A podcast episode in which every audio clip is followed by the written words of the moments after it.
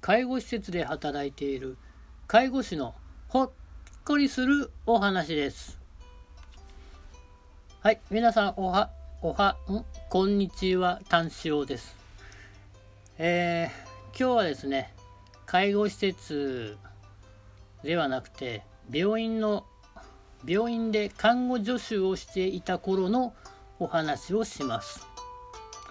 なんかね病院で働くって若い可愛い看護婦看護師さんと一緒に仕事ができてなんか楽しそうとかなんか明るくていいなとかそんなイメージあるじゃないですか。まあ介護施設でね介護施設でばっかり働いてると病院もいいかななんていう思いからうん私も病院の方で看護助手をやりました。ただねあの普通の病院だったらそんな楽しい楽しく仕事ができたかもしれないんですけど私が配属されたのがすごい山の奥にある精神病院でした。でね精神病院だからねあの介護施設と違って年代が30代40代50代60代70代80代とかなり幅広いんですよ。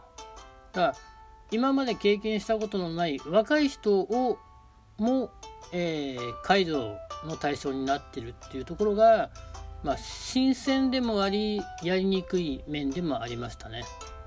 とにかく若い人はね暴力暴力っていうかあの腕力っていうんですかねが強いんですよね。非常に。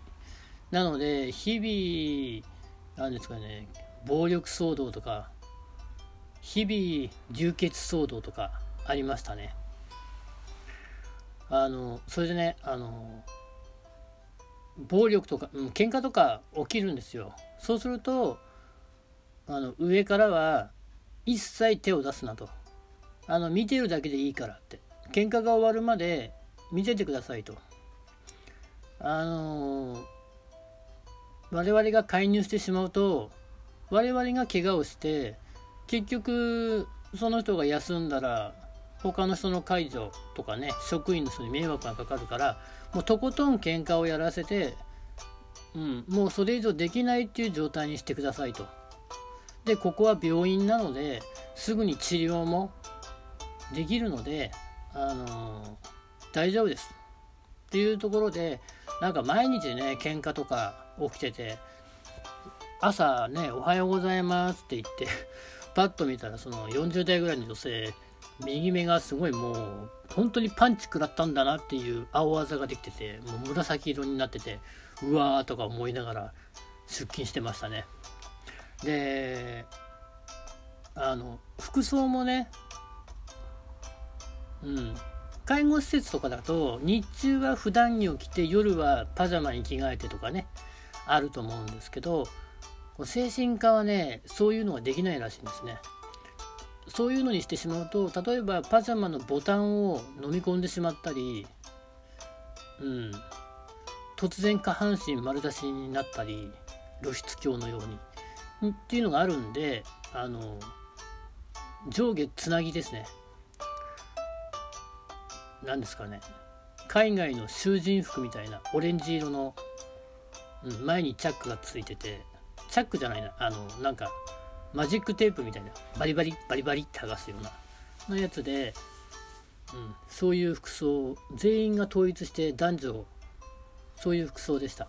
なのでねなかなかね名前と顔顔が一致しないんですよね。この人は普段こういう格好してるこういう趣味があるとかっていうのは全然わかんないんですよ。全員がオレンジなんで。結構大変で大変だったんですけど。大変な大変は大変なんですけど、まあ、介護施設と比べると若干業務に余裕があるというかね、まあ、余裕があるっていうかなんですかね。そんなにそんなに解除する必要ないほったらかしでいいみたいな状態だったんです。で介護施設と大きな違いは掃除がないことぐらいですかね。お風呂もあるし排泄介助おむつ交換口腔ケア、ね、食事介助もあるんですよ。ただ掃除がないだけ。掃除は掃除のおばちゃんがいるのでそれは看護助手はやらないのでそれぐらいですね。変あの変わるところがあるとすれば。で例えば排泄介助っていうのはお部屋にいる人はお部屋のベッドの上で、まあ、おむつ交換を行うんですが、まあ、普通に歩ける人、まあ、普通に歩ける人の方が圧倒的に多いんですけどそういう方々はトイレで、えー、排泄を行います。で何ですかね。トイレで行うんですけど病院の中ってトイレたくさんあるんですよ。共有のトイレっていうのが。普通のお客さんも入れるトイレ。職員も入れるトイレ。で患者さんも入れるトイレ。でその中で排泄介助を行う時っていうのは食堂大きな食堂があるんですけどそこのトイレを使うんですね。でそのトイレをする時に締め切ってしまうと中で何が行われてるかわからない。もしかしたら命を絶つような行動をとる人もいるのであの扉を全開にした状態で排泄をします。それは男性も女性も変わらず行います。その若い30ぐらいの患者さんもドア全開でやります。でその結果その30代ぐらいというか、まあ、若い女性の方がトイレに入ってる時他の男性の患者さんがドア越しにじーっと見てますそれを。まあ女性の方はあの精神病が入ってるのでその見られて見られて恥ずかしいとかそういうことは一切思わないのかもしれないけど少なくとも男性はそれを見るっていうことは多少性性的な目的で見てるわけじゃないですか。病気があるとはいえ。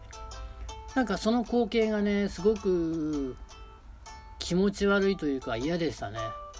なんかよくニュースで知的障害者の女性が施設の職員とかねあの法務長とかに性的暴行を受けるとかっていうのあるじゃないですか。なんかそんな風に見えてしまいました。同じ精神病でもやっぱりもう完全な精神もうわけわかんない精神病の人とその多少常識のある人もいるんですよ。あの普通に過去の話とかも喋ってくれる人もいたのでまあそういう人たちはね若い女性がその排泄をしてる姿っていうのは興味があるんでしょうね。もうじーっと見てるんですよ。嫌でしたね。あとはねお風呂っていうのが毎日あってだいたい毎日30人ずつぐらい入るんですよ。でもうこれもね本当に流れ作業というかベルトコンベヤーみたいな状況になっててまず看護助手とか看護師さんが30人車椅子に乗せて並べます。ずずらーっと廊下,、ま、廊下まで出てきて。で全員の服を脱がせます。全裸。男の人も女の人も若い女の人も全裸。で下半身のところだけあの股間ですね。股間のとこにあの手拭いを置いてる状態で置いておきます。まあ、女の人はもちろん胸を放り出した状態ですよね。で、まあ、だんだんだんだんこう自分の番が回ってくると、えー、2人の男性の看護助手の人がその人を持ち上げて浴槽にジャボーンって投げ込むんですよ。でね頭の先までジャボーンと入って全身濡れるじゃないですか。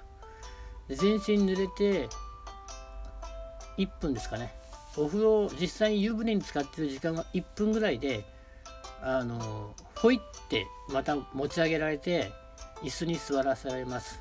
といったら一気に頭を洗って体を洗って体を洗い終わったかなっていう瞬間にあの水あのお湯をバーッとかけて泡を落とします。で泡を落としたらまたその看護助手の男性2人がほいって持ち上げてストレッチャーの上においって置きます。置いたら一気に拭き上げてで、えー、全身クリーム塗るんですね。あのー、まあいろんなご病気があったり、えー、あと乾燥しないようにクリームを塗ります。そしたら一気に服を着せて、え、また車椅子に乗っけて、えー、廊下にバーンって投げ飛ばします。そうすると廊下に、待機している他の職員が食堂に捨ててってまあ水なりね左右なりを飲ませて水分補給をするという流れになってました。本当にねもうまあ精神病院だから仕方ないのかもしれないけどもう人を人として扱われないんですね。もう本当に物。物を扱うようにえー、なんですかね。治療治療っていうんですかね。うん。療養をしてましたね。まあそれ以来私ね病院にあの看護助手としてもし受けるとすればあの精神科では精神科だけは行きませんというあのことを付け加えていきたいと思いますね。もう精神科は行きたくないですね。自分もおかしくなりそうだけどもう本当に嫌ですね。扱いが。ではこの辺で。